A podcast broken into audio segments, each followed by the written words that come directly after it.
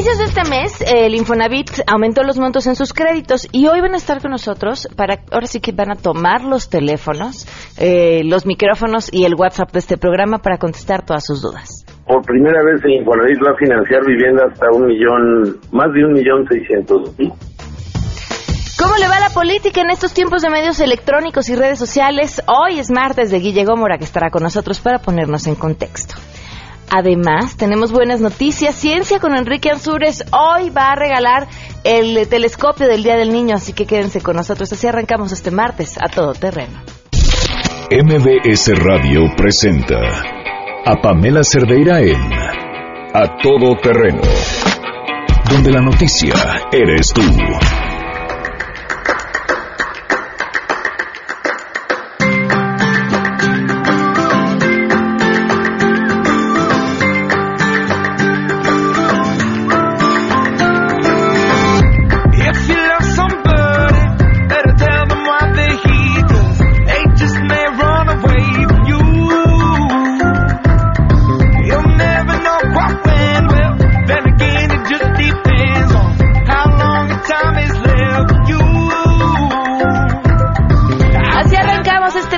De abril del 2017. Gracias por acompañarnos. Soy Pamela Cerdeira. Eh, vamos a estar aquí hasta la una de la tarde. Los invito, como siempre, a que estén en contacto. Lo más importante es conocer y escuchar sobre lo que ustedes tengan que opinar y preguntar. Me encanta esta canción, por cierto. El teléfono en cabina 5166125. Además, el número de WhatsApp 55 3332 9585. El correo electrónico a todoterreno arroba mbs.com y en Twitter y en Facebook me encuentran como Pam Cerdera. Muchísimas gracias, Enrique Félix, que nos escribe desde temprano y dice, mire lo que conseguí para expresarle mi reconocimiento a los políticos, es algunos políticos. Es un libro llamado Cómo insultar con propiedad, diccionario de insultos. ¡Ay, yo lo quiero! Una copia. Bien, bien, se ve como un libro muy interesante. Yo tengo uno de, de cómo insultar en diferentes idiomas. ¿Ves? Literatura recreativa, muy interesante, eh, que, mantengo alejada de mis hijos. Por cierto, no va a ser que un día me hablen algún idioma que no entienda. Eh, Catalina Gama, muchísimas gracias por escribirnos. Rigoberto Cruz también un fuerte abrazo. Olga, un fuerte abrazo a tía Magdalena. Jacqueline Pedroso también, muchísimas gracias. Erika, muchísimas gracias eh, por, por, tu comentario. En un momento que hablemos sobre este tema, le daremos pie. Vamos a arrancar de una vez con la información. Saludo a mi compañero David Rodríguez.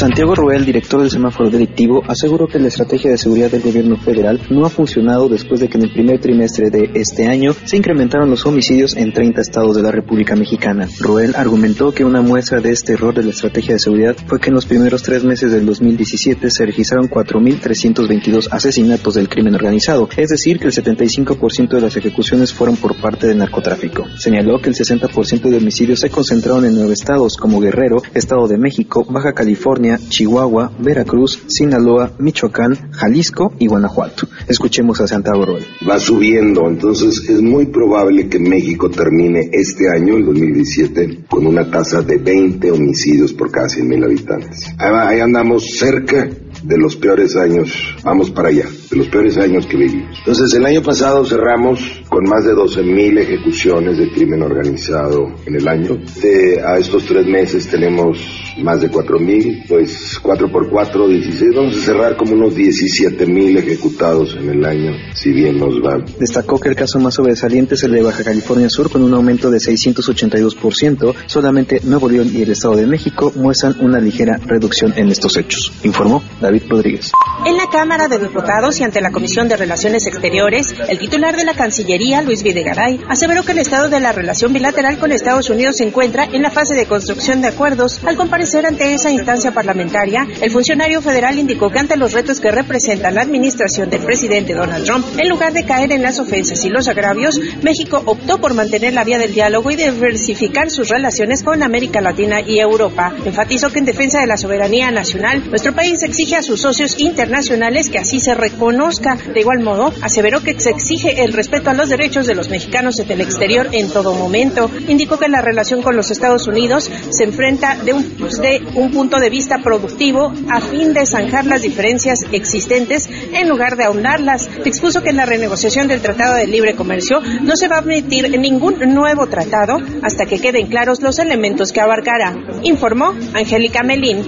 En el contexto de la renegociación del TLC y del tratado con la Unión Europea, el subsecretario de Relaciones Exteriores, Carlos de Icaza, afirmó que los empresarios deben tener claro que México está a favor de la apertura y del libre comercio. Al inaugurar el Foro de Negocios Franco-Mexicano 2017, el funcionario federal aseveró que en una hora compleja, México es una nación plural que tiene instituciones estables y que ha sabido transitar de forma pacífica. Pero en esos tiempos donde hay nuevos paradigmas y donde se cuestiona en diversas partes del mundo valores, hay algo que me parece que es muy importante y que es muy importante que los empresarios que apuestan por México, que invierten en nuestro país, lo tengan muy presente. México está por la apertura, México está por el libre comercio, México está por el libre comercio basado en reglas y todos aquellos que están invirtiendo en nuestro país deben de saber y estar conscientes que en el marco de futuras negociaciones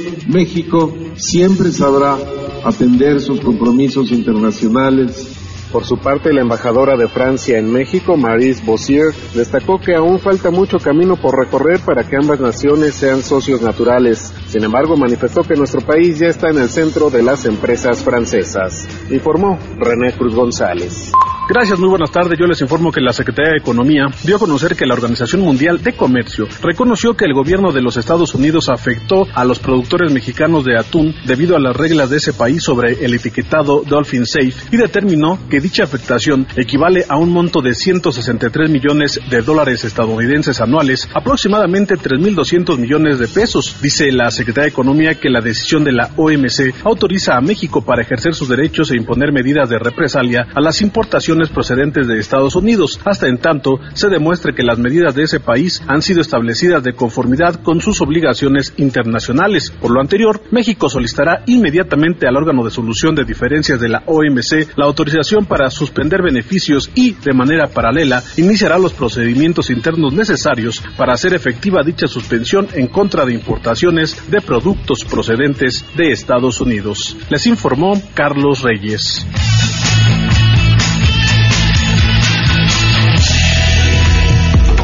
Supuesto que tenemos buenas noticias.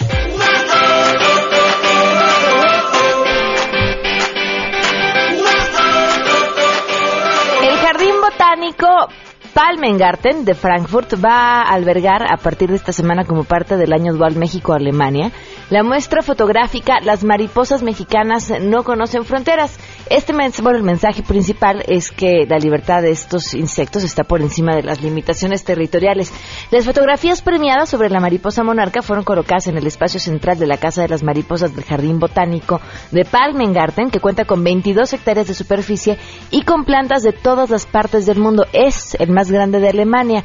Como saben, estas mariposas vuelan desde Canadá, pasan por Estados Unidos y llegan a México a pasar el invierno en santuarios en Michoacán y en el Estado de México.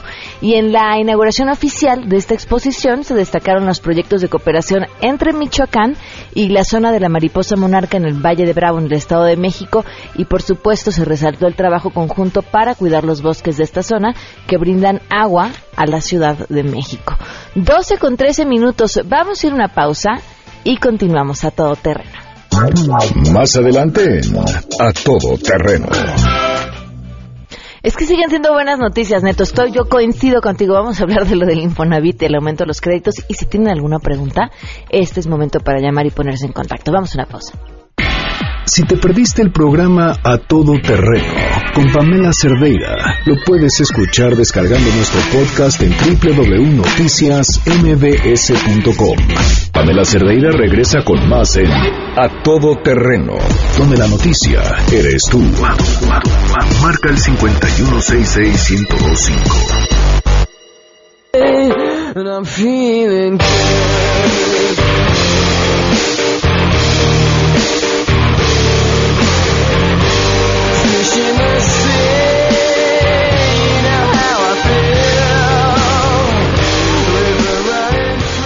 yo pregunto por qué esa música, vamos a hablar de créditos, a cualquiera pone bien pensada en tener una casa, ¿verdad? Sí, cómo no. Gracias por acompañarnos. 12 del día con 17 minutos. Continuamos a todo terreno. Y como les comentábamos al inicio de este espacio, íbamos a platicar acerca de este aumento que se da en el Infonavit para poder acceder a créditos mayores. Le agradezco enormemente a José Luis Antón, eh, vocero del Infonavit. Gracias por estar con nosotros. Gracias, Pamela. Bienvenido. estar aquí. Y también está con nosotros Bárbara Meléndez, de atención, de, de atención a casos del Infonavit. También gracias por acompañarnos. Gracias, Pamela. Encantados de estar aquí. Que por cierto, Bárbara ya tiene el WhatsApp del programa en la mano, nuestro teléfono, el 55 33 32 95 85 para estar contestando directamente algunas de sus preguntas. Y también pueden llamar al 51661025 porque también ya hay alguien de su equipo tomando nuestros teléfonos para responder todas las dudas que tengan al respecto. Pero bueno, arrancamos de una vez con las buenas noticias, ¿no? Que esto que tiene que ver con la posibilidad eh, de, de adquirir créditos mayores. Así es, yo recuerdo cuando nos hiciste el favor de invitarnos hace más o menos un año, Pamela, que una de las quejas constantes de los comentarios eh, de la gente que llamaba al programa era no me alcanza con lo que presta el Infonavit. Esa realidad ya cambió. Cambia a partir del 4 de abril, en el que se anuncia un incremento en los nuevos montos máximos de crédito del Infonavit, a partir de un nuevo plan de crédito, que en pocas palabras eh, representa que pasamos de un tope de 960 mil pesos a 1.604.000. ¿Ese se convierte en el monto máximo? Es un incremento del 70% que nos permite, para decirlo en castellano, regresar a las grandes ciudades. Entonces que el costo de la tierra eh, en ciudades como esta, en la Ciudad de México, hacía el tope de 9.60 pues muy por debajo de las necesidades de nuestra derecho a biencia. A partir de este nuevo plan de crédito, el Infonavit está de regreso. El Infonavit ya presta más y puede ser una opción para que la gente financie la vivienda no solo que necesita, sino que quiere. Eso es súper importante. Estamos tratando a partir de este nuevo plan de crédito, eh, de acercar a la gente a donde trabaja. Que no sea el financiamiento hipotecario una razón para que te alejes de esta ciudad, para que te alejes de tu centro de trabajo. Es una decisión que parte de la Política Nacional de Vivienda del presidente Peña y es una instrucción del director general de David Penchina, el que todo lo que se ha diseñado y rediseñado en el Infonavit tenga esta premisa. ¿Cómo acercamos a la gente a su chamba? ¿Cómo le hacemos el trámite hipotecario más sencillo, que deje de ser engorroso, que deje de ser eh, un incentivo para no tener una casa. Creo que eh, cuando tú te enfrentas a la decisión de si quieres o no un, crédito hipotecario, pues todo te alienta a que no lo saques, ¿no? Oye, aventarte una responsabilidad de 30 años, cuánto me van a descontar de mi salario, eh, me va a quedar pues para vivir, para comer bien, para viajar, todo te dice no lo hagas. Y lo que este país está demostrando es que hay muchísimas historias, más o menos 400 mil historias muy positivas cada año de gente que sí se anima, que dice, ¿sabes qué? Yo sí quiero fincar un patrimonio y nos está viendo como una alternativa. Yo creo que hoy el Infonavit tiene muchos mejores elementos para llegar a aquel que, que quiere construir un patrimonio a partir de un nuevo producto hipotecario en pesos, que eso es bien importante, no es en BS salario mínimo o en UMAS, que es la nueva medida eh, eh, de, medida y actualización, este crédito es en pesos. Es decir, si tú te mantienes al corriente de tus pagos, el saldo siempre va a disminuir. La tasa es conocida, es del 12% y alguien me puede decir, oye, no es la tasa más barata del mercado. Es lo que te quería preguntar, ¿cómo están los bancos? Pues mira, hay algunos bancos que están por debajo del 12%. Pero aquí, y, agradezco la pregunta, es súper importante que la gente conozca que cuando tú ganas 14 mil pesos o menos, el Infonavit te pone una lana, un complemento de pago que hace más barata esa tasa de interés en los hechos, en tu descuento mensual. Te pongo un ejemplo. Alguien que gana dos veces el salario mínimo, o más o menos 5 mil pesos mensuales que es el promedio de lo que gana la población. Hay muchísimos millones de mexicanos que ganan 5 mil pesos mensuales. La hipoteca les estaría quedando de más o menos 2.500 pesos. Okay. Con este complemento de pago, solo tiene que pagar 1.200 pesos. De ese tamaño es el apoyo del Infonavit eh, para quien gana 6.5 UMAS, salarios mínimos, o para decirlo sencillamente, 14 mil pesos o menos. Entonces, Lo importante de este nuevo plan de crédito es que sí, vamos a llegar a aquellos que pueden obtener una vivienda de 1.6 millones y más con lo que traen guardado en su subcuenta de vivienda. Pero lo importante, lo verdaderamente trascendente de este cambio es que estamos incrementando los montos para todos, para el que gana uno, para el que gana dos, para el que gana tres salarios. Eh, eso representa viviendas de mayor valor, más cercanas a los centros de trabajo y por tanto menos dinero destinado al desplazamiento. Porque también algo que eh, ha sido parte de la historia de este país es que muchas veces se ha gastado más en el transporte que la hipoteca. Y eso no lo podemos permitir. Algo hacia donde apunta este nuevo plan de crédito es precisamente a que la gente eh, gaste en lo que tiene que gastar y que finque un patrimonio a partir de su trabajo. Entonces, hace un año estábamos platicando justamente de que 960 no alcanzaba para comprar en esta ciudad y la verdad es que ya alcanza. Acabo eh, justamente de ver una nota en la que decían nueve colonias en las que ya te alcanza con tu crédito Infonavit. Sí, claro. Creo que esas son las historias de éxito, historias de vida con nombre y apellido que vamos a empezar a construir. Este año tenemos la meta de financiar más de 460 mil créditos, 365 mil de ellos hipotecarios. Eh, y creo que también el Infonavit va a ser un puntal para la economía. ¿Cuánto subo el año pasado? ¿Perdón? ¿Cuánto subo? ¿Cuántos créditos hipotecarios Dimos poco más de 350 mil. Ok. Y también aquí algo importante es que cambia la derrama económica de Infonavit. El año pasado el Infonavit llegó a más o menos 180 mil millones de derrama económica para México y estamos esperando que a partir de este cambio en el 2017 podamos tener una derrama superior a los 220 mil millones de pesos.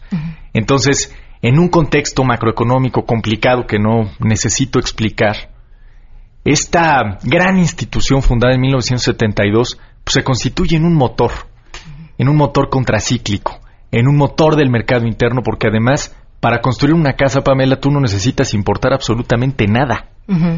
Eh, y el Infonavit está estrechamente vinculado al empleo formal. A mayor chambas formales, mayor derecho a biencia de Infonavit. Entonces, hoy que tenemos una generación de empleos muy importante en el país, pues la derechohabiencia y la responsabilidad del Infonavit crece. Ahora decías, parte de lo importante es que eh, el acceso a este crédito sea sencillo, que no sea burocrático. ¿En qué consiste o cuánto tarda el trámite? Así es. Fíjate que una queja constante de la derechohabiencia a lo largo de los años es que no teníamos un simulador de crédito fácil. Y la verdad es que hoy yo quiero invitar a todos, si me lo permites, Sí. a la página www.infonavit.org.mx y que puedan meterse al simulador con su número de seguridad social a la mano, su nombre y su número de seguridad social, y les va a desplegar cuánto les prestamos y cuánto les quedaría su descuento mensual de su, de su pago, cuánto sería la aportación de su patrón y más o menos cuánto tardarían en pagar la casa. Entonces, ya pueden darse una idea, pueden empezar a buscar, ¿no? Eh, seguir el, el trámite normal de cuando uno está buscando una casa, pero hoy tenemos esa herramienta que hace mucho más sencillo el que la gente conozca eh, cómo puede acercarse al Infonavit. ¿Y qué pasa si te quedas sin trabajo? Bueno, el Infonavit, a diferencia de otras instituciones financieras, tiene un esquema que se llama cobranza social. El Infonavit, de verdad, agota todas las posibilidades antes de quitarle a alguien eh, su propiedad.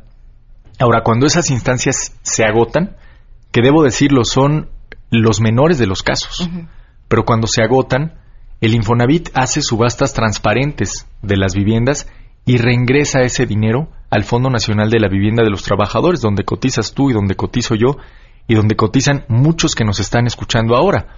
El año pasado se reingresaron más de 2.500 millones de pesos a partir de esas subastas.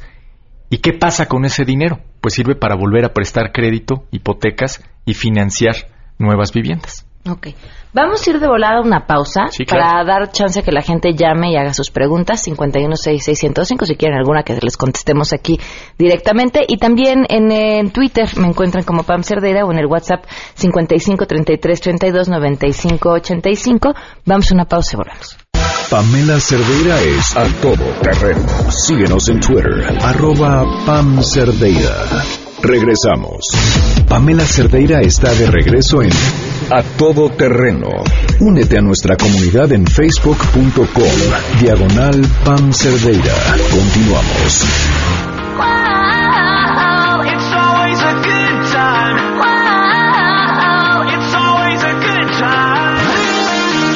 12 del día con 30 minutos. Estamos platicando acerca de los créditos del Infonavit. Muchísimas gracias por sus preguntas.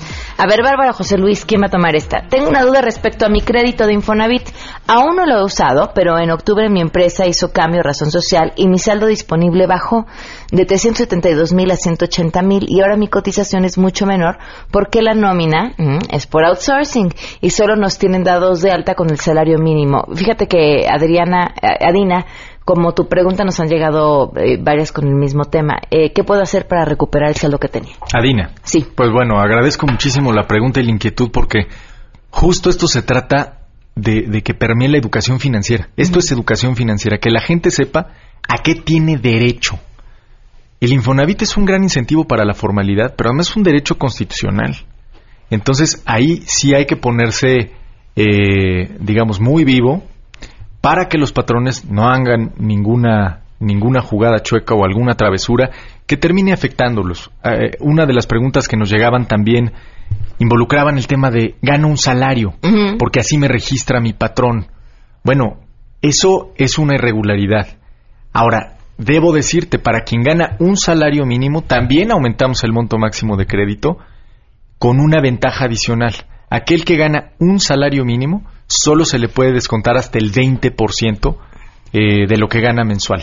Pensando también que, desde luego, la gente tiene otros gastos, ¿no? ¿Cuánto es el crédito que puede solicitar alguien que gana un salario mínimo? Mira, te puedo hablar del ticket promedio porque los casos eh, depende un poco de cuánto lleva cotizando, de eh, la edad, del monto, del plazo, de dónde va a comprar, etcétera. Pero el ticket promedio en la historia del Infonavit ha sido de 305 mil pesos. De repente en esta ciudad donde todo vale tanto, eh, se, nos puede, se nos puede perder de, de vista que en el país hay muchísima vivienda que con 300, 400, 500 o 600 mil pesos te puedes hacer de una vivienda muy digna, de un buen metraje, eh, que satisfaga las necesidades de una familia. De hecho, te, te, puedo comentar, de 1972 a la fecha, 7 de cada 10 créditos de Infonavit han sido para personas que ganan 7 mil pesos o menos. La gran pregunta que yo me hago cuando veo esa cifra es, ¿qué hubiera pasado con esos millones de mexicanos? Eh, ¿Qué respuesta hubieran encontrado a sus necesidades de vivienda? ¿Les hubiera prestado otra institución financiera? No. Probablemente no. Entonces, son 9.4 millones de historias que a lo largo de 45 años el Infonavit ha podido financiar y que la verdad sí estamos muy orgullosos de poder decir que en 7 de, 10 cada, siete de cada 10 casos ha sido para gente que gana 7 mil pesos o menos. Jorge Núñez, en mi crédito los pagos se fueron a capital y mi crédito en vez de disminuir ha aumentado. Actualmente estoy trabajando y he pedido que se regule esta situación, pero no se ha dado. A ver, es muy importante. Jorge, Jorge, que nos dejes tus datos aquí con Bárbara y que hoy mismo le podamos eh, dar una solución específica, eh, porque tenemos que ver eh, cuál es la condición de su crédito, cuánto tiempo llevaba pagando, cuánto eh, se abonó, para no darle una respuesta en genérico y con mucho gusto lo contactamos hoy mismo a Jorge. Siempre que haya voluntad de pago hay una solución. Okay. Que se acerque a nosotros. Pregunta Gustavo, ¿saben si Fobiste va a homologar el monto de los préstamos con Infonavit? Bueno, vamos a invitar a, los de Fobiste a que tengan estos micrófonos. Lo que sí es bien importante es que a partir del año pasado, las subcuentas de vivienda en Fobiste e Infonavit se pueden eh, mancomunar, es decir, si tú trabajaste en Fobiste y hoy trabajas en una empresa y cotizas al Infonavit, ya puedes juntar esa lana. Okay. Ya puedes juntar esa bolsa que juntaste cotizando como trabajador del Estado o del gobierno y que ahora estás en una empresa privada. Eso no se podía y ya se puede. ¿Qué ah. representa? Pues vivienda de mayor valor y también si, por ejemplo, tu esposa, tu esposo trabaja en Fobiste y tú trabajas en Infonavit o viceversa, puedes juntar el crédito. De, hecho, el primer crédito que dimos a partir de este nuevo plan de crédito fue un crédito mancomunado de 1.5 millones. me acuerdo perfecto y un saludo a Irving y a Claudia, eh, que él trabaja, cotiza en Infonavit, ella en Fobiste y pudieron obtener un crédito de 1.5 millones. ¿Y cómo se hacen los descuentos así, cuando es mancomunado? Porque se hace el descuento de cada quien. Es decir, eh, se establece en tu tabla de amortización ¿Cuánto le toca a cada cuánto uno? le toca a cada quien, pero lo importante es que puedes acceder a vivienda de mucho mayor valor. Claro. A ver, pregunta Lourdes. Si coticé por más de 15 años y nunca usé el recurso, ¿puedo solicitarlo para ampliar mi casa? Ya no estoy trabajando. A ver, es bien importante ahí, Lourdes, cuántos años tienes. Mira, el Infonavit te acompaña a lo largo de tu vida. Desde que entras a chambear y te inscribes como empleado formal y cotizas en el IMSS, apareces para el Infonavit. Si hay una lana guardada en tu subcuenta de vivienda, yo le plantearía dos alternativas. Si no ha usado o no tiene todavía un crédito hipotecario vigente, está Mejoravit, Ujú. a través del cual puede eh, obtener un crédito para remodelar, mejorar o ampliar su vivienda y que es un crédito que se paga bien rápido. El promedio es 28 meses. O ahí sí sería importante saber la, la edad que tiene, porque si está cerca de jubilarse, a los 65 años, con un trámite verdaderamente sencillo que no te debe llevar más de dos semanas, el Infonavit te devuelve el saldo de tu subcuenta. Oye, dos semanas es un chorro. ¿no? Sí, yo sé, yo sé que la lana siempre urge, mi querida Pamela, pero mira, lo importante es que le devolvemos, le devolvemos a mucha gente Ajá. la lana que ahorró en su subcuenta de vivienda, pero además con un rendimiento bastante bueno, 6.81% A partir el de la edad de jubilación obtienes ese dinero. Así es. El Infonavit, para, dimensiona- para dimensionarlo a nivel nacional, devuelve 58 millones de pesos todos los días a gente que se jubila, toca la puerta del Infonavit y dice, quiero lo que hay en mi subcuenta de vivienda.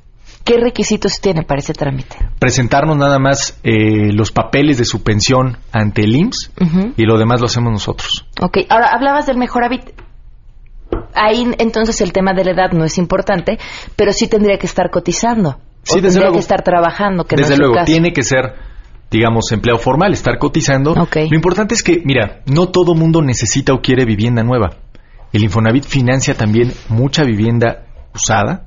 A partir de ayer, y si me permites recordarlo, con el programa Infonavit Tu propia obra, vamos a poder financiar vivienda para autoconstrucción, incluso en propiedad ejidal, lo cual rompe un paradigma legal de, de nuestro país y que va a ayudar a muchísima gente que también tiene esa necesidad.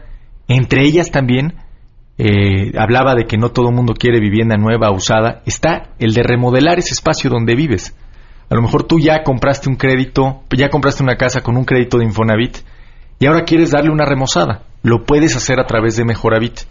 Es un crédito con fondeo de la banca en el que la garantía es tu subcuenta de vivienda y algo bien importante.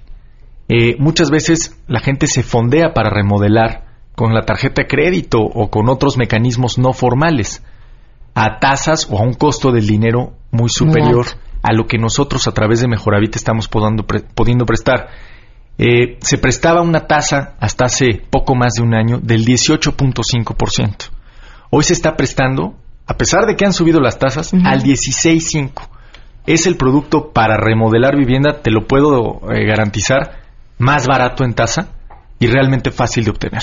Pregunta Ma- Maru, ¿se puede transferir un crédito anterior de Infonavit muy caro a uno actual con mejores condiciones?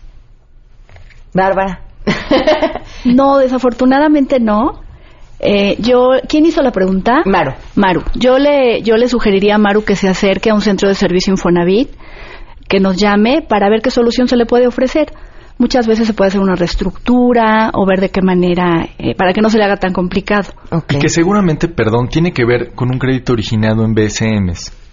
Eh, en el pasado, los créditos eran originados en veces el salario mínimo. Esa era la unidad con la que se medía. Y se actualizaba cada año conforme al incremento en el salario mínimo. A partir del año pasado, eh, en esta administración del Liceo Penchina, se hizo una reforma a la ley para que cada año esos créditos se actualicen conforme a lo que mejor le convenga al derechohabiente, o la inflación o el incremento al salario. Te pongo un ejemplo. Este año hay un incremento bien importante al salario mínimo. Si no se hubiera hecho esa reforma, esos créditos se hubieran actualizado en casi 10%, ¿te imaginas? Ok. No estaríamos tan campantes hablando aquí contigo. Afortunadamente y a partir de esa reforma se actualizó conforme a la inflación, entonces fue menor al 4%. Pregunta Domingo Álvarez, ya eh, por último, lo que te preguntaba yo en el corte, los freelancers, ¿cómo podemos cotizar y aprovechar todos los beneficios? Bueno, inscribiéndose a la formalidad. Sin duda, ahí sí, ahí sí no hay más. El Infonavit atiende y alcanza a ver, si me permites la expresión, a todos aquellos que trabajan en la formalidad. Y la verdad es que es un gran incentivo. Eh, el tener un patrimonio eh, a partir del trabajo y con un eh, crédito en condiciones como las que hoy estamos presentando, en pesos, con pagos conocidos desde el principio, con una tabla de amortización que te dice cuánto vas a pagar desde el primero hasta el último de los centavos, creo que es un gran incentivo para que este año mucha gente se anime y diga, el 2017 es el año en el que voy a sacar mi casa o mi departamento. Muy bien. Pues les agradezco muchísimo que nos hayan acompañado. Bárbara, gracias por estar Al contestando a través del WhatsApp todas las preguntas. Muchas Te dejamos gracias. también las que nos mandaron por teléfono. También muchísimas gracias por No, gracias a ti. Pamela. Gracias. Vamos a una pausa y volvemos. Si tienes un caso para compartir, escribe a todoterreno.mbs.com. Pamela Cerdeira es a todo terreno. En un momento continuamos. Estamos de regreso. Síguenos en Twitter, arroba Pam Cerdeira, todo terreno, donde la noticia eres tú. Continuamos.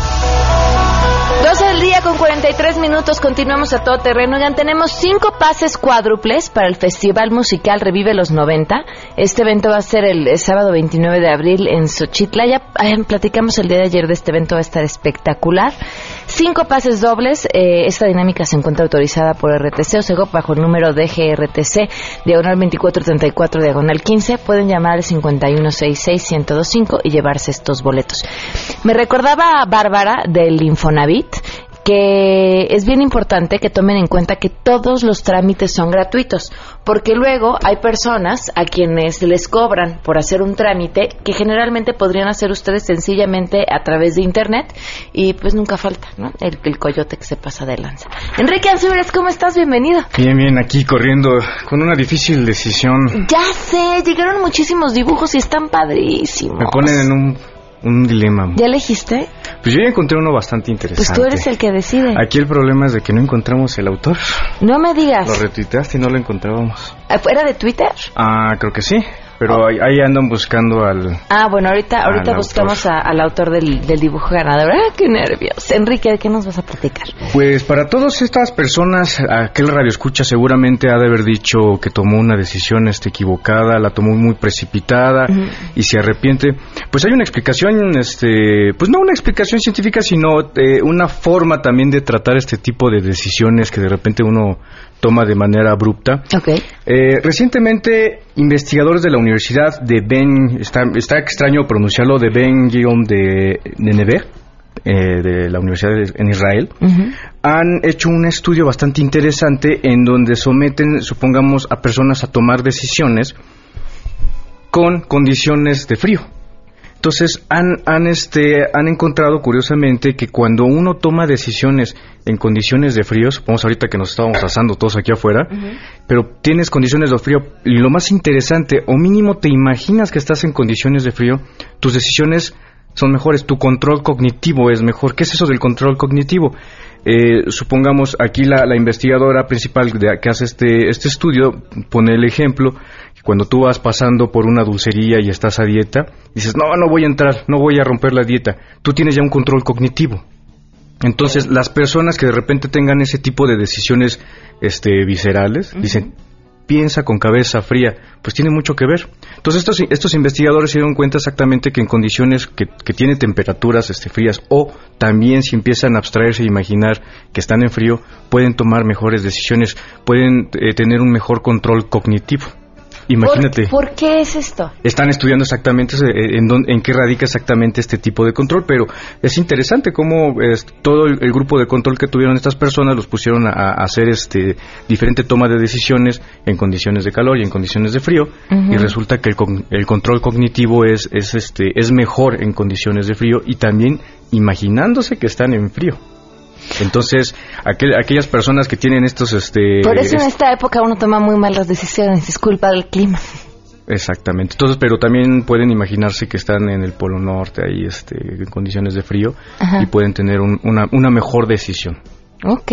Interesante. Que, sí, fíjate que mientras platicabas de esto pensaba que, que qué tanto valor eh, tienen las decisiones que se toman desde el estómago, porque puedes decir, bueno, tienes más posibilidad de equivocarte, pero a veces también tienes una gran posibilidad de acertar desde esta ¿cómo llamarlo? Inteligencia intuitiva.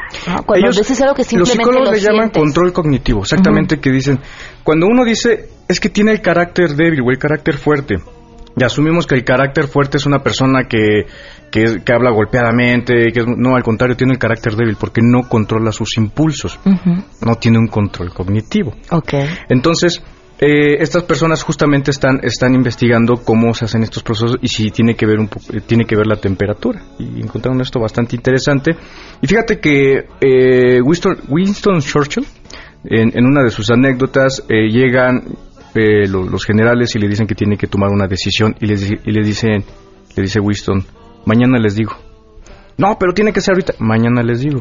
¿Por qué? Porque tienen que tomar las decisiones, como dicen, con cabeza fría. Y a eso exactamente se refieren. Entonces, para las personas que no tengan un muy buen control cognitivo y, tengan estas decisiones abruptas, pues pueden empezar este, a tratar de tomar estas decisiones este, con un, un aire acondicionado a ello, o mínimo imagínense que están en el Polo Norte.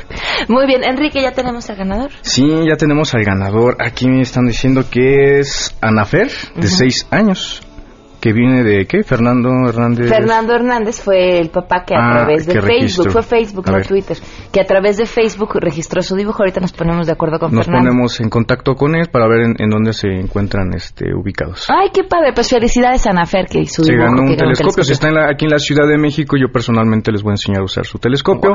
Y, si, no, pues viene incluido uno de, uno de mis libros que dice cómo ah, usar un telescopio. Muchísimas gracias, Enrique. ¿Tu Twitter? Síganme en arroba Enrique Ansures y ahí les pongo la nota de los que estén interesados en esta investigación que hicieron investigadores de Israel y este y pues lo que se presente, ¿verdad? Muy bien. Vamos a una pausa y volvemos. Gracias, Enrique. Madre queso.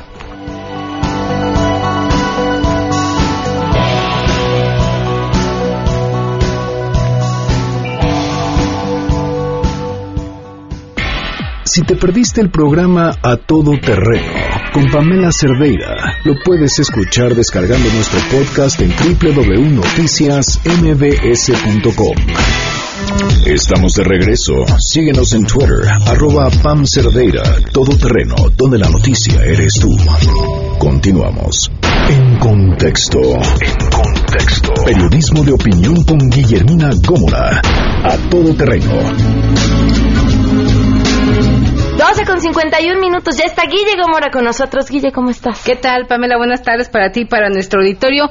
Pues hoy quiero invitarlos a reflexionar sobre el tema de la videopolítica. A ver. Y esto viene a colación, pues por el más reciente video de nuestra estrella eh, Eva Cadena, ex aspirante a la presidencia municipal de las Choapas, Veracruz, donde pues inocente dice que no sabía qué iba, ni con quién iba, pero pues recibió medio millón de pesos. Yo preguntaba, ¿con qué, con, qué calma recibe uno esa cantidad de dinero, se mueve por la calle con esa cantidad de dinero y regresa, porque eso dice, esa cantidad de dinero sin saber de quién vino. ¿no? Sí, como que de quién. Además, desde con quién te vas a reunir y por qué te vas a reunir. ¿Cómo se llama? Sí, luego le dices, es que el caso Bejarano, no, yo soy muy joven, yo todavía no sabía del caso Bejarano. No. Es una mujer de 42 años diputada local en Veracruz. Eh, fue militante del PAN, lleva años en la política, o sea, no es una novata y no puede venir a decirnos hoy que no sabe quién se los dio y pues que pues que fue una novatada que la chamaquearon. Sí, claro. A los 42 años estás consciente de lo que haces y sabes con quién te vas a reunir y si ella decía, oiga, aquí está medio millón de pesos y su lema o su objetivo, su meta es la honestidad valiente, pues en lugar de recibirlos y pedir una bolsita para llevárselos, pues hubiera dicho, no, gracias. En el partido no recibimos donativos en efectivo. Sí, pero déjeme ver qué hago con los 500 mil, a ver si se los entrego, los regreso, porque soy muy honesta, pues sí, no vaya a ser, que, no va a ser que se ofrezcan. Ya ves cómo se ponen las cosas en la campaña. Pero mira, e, esto es muy importante y por qué decía yo invitarlos a reflexionar, porque eh, pareciera que nuestros políticos y nosotros mismos a veces no hemos cobrado eh, la dimensión de lo que son las redes sociales hay datos interesantísimos. Mira, por ejemplo, la encuesta nacional sobre disponibilidad y uso de tecnologías del INEGI revela que 65.5 millones de personas utilizan Internet. Esto es, para datos más concretos, el 60% de la población mayor de 6 años hoy trae un gadget por el cual puede ver videos o tomar videos. O sea, si nosotros no tomamos en cuenta hoy el poder de las redes sociales, estamos perdidos. Y lo decía Giovanni Sartori ¿no? hace unos, eh, en uno de sus documentos que él escribió, de cómo la influencia de la televisión, en este caso también el video, pues ha venido a ocupar un lugar preponderante, yo diría también determinante, en el quehacer de la política. No es el primer escándalo, hemos visto videos desde cómo se fugó el Chapo en el penal del Altiplano, morbosos todos. hemos visto cómo René Bejarano se embolsó también el dinero, incluidas las ligas. Carlos Simas, el esposo de la hoy eh, precandidato, por lo menos la favorita de Andrés Manuel López Obrador para ser la primera gobernadora de la Ciudad de México, Ramón Sosamontes, hemos visto la tutoteca que así fue bautizada. Pero sabe, a ver, Guille, también quisiera yo pensar, después de todo lo que hemos visto, el poder que tienen las redes sociales, el que esos escándalos ya no se callan, yo me pregunto también el poder de olvidar o de apaciguar un tremendo escándalo con una mala explicación y compararía el medio millón de pesos, que es terrible, con los, ahorita vi el dato, creo que fueron 25 millones de pesos, ¿te acuerdas aquel helicóptero que venía de Veracruz? Ah, sí, sí, sí. ¿No? Eh, 25. en efectivo. Con, con, una, insisto, con una mala explicación, porque la mala explicación fue para la cumbre Tajín y este, vamos, para, para unos videos, un ¿no? concierto, sí. Y, y se acabó. Bueno, te la podría yo todavía eh, mejor o peor pero me parece a mí peor, porque René Bejarano, que lo vimos embolsándose ese dinero, que estuvo un tiempo en la cárcel, hoy va por el país integrando un movimiento nacional por la esperanza, con miras a ser partido político. la memoria flaca de la que carecemos, y además es un movimiento que ha agrupado ya bastantes personas. No me sorprendería, sí me disgustaría que este movimiento, encabezado por René Bejarano, terminar siendo un partido político, porque entonces se nos olvida todo. Bueno, pues ahí está Moreira con el Partido Joven, ¿no? Ahí está también. Ya, nada más desde el nombre, nos quiere llorar. Sí, vemos hoy los desvíos eh, millonarios que ya no son 35 mil, sino 45 mil millones de pesos, que dice el auditor superior de la Federación, que lo que le han ido aumentando, bueno, sumando a este Javier Duarte, de acuerdo a los, a los resultados de las auditorías, pues ya suman no 35 mil, sino 45 mil millones de pesos. Y el hombre tranquilo en Guatemala, haciendo tácticas dilatorias para regresar cuando a él y a sus abogados les dé la gana venir a México. Coincido. Guille, la del estribo. La del estribo pues tiene que ver también con el joven Duarte, porque en los próximos días conoceremos el destino del que fue su tesorero Tarek Abdala, mm. si el jueves próximo procede o no el juicio de desafuero en su contra. Una cifra de escándalo, mira, dice, eh, dentro de este expediente que tuve la oportunidad de ver, dice Jorge Winkler, el fiscal de Veracruz, que en tan solo 20 minutos, en, en 2014, se realizaron 11 transferencias por 1.200 millones de pesos. En 20 minutos. ¿Y a dónde fueron a parar esas transferencias? Pues nos lo tendría que decir Tarek Abdala, pues a las empresas fantasmas de Javier Duarte. Pero te imaginas mover en 20 minutos 1.200 millones de pesos.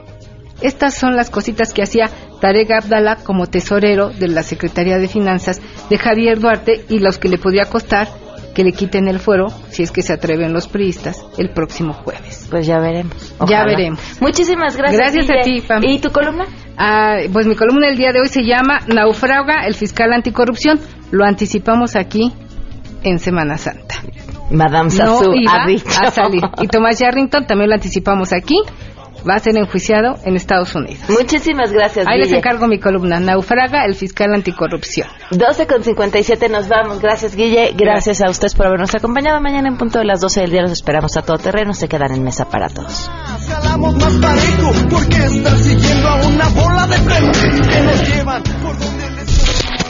MBS Radio presentó a Pamela Cerdeira en A Todo Terreno te esperamos en la siguiente emisión, A Todo Terreno, donde la noticia eres tú. MBS Radio, en entretenimiento, estamos contigo.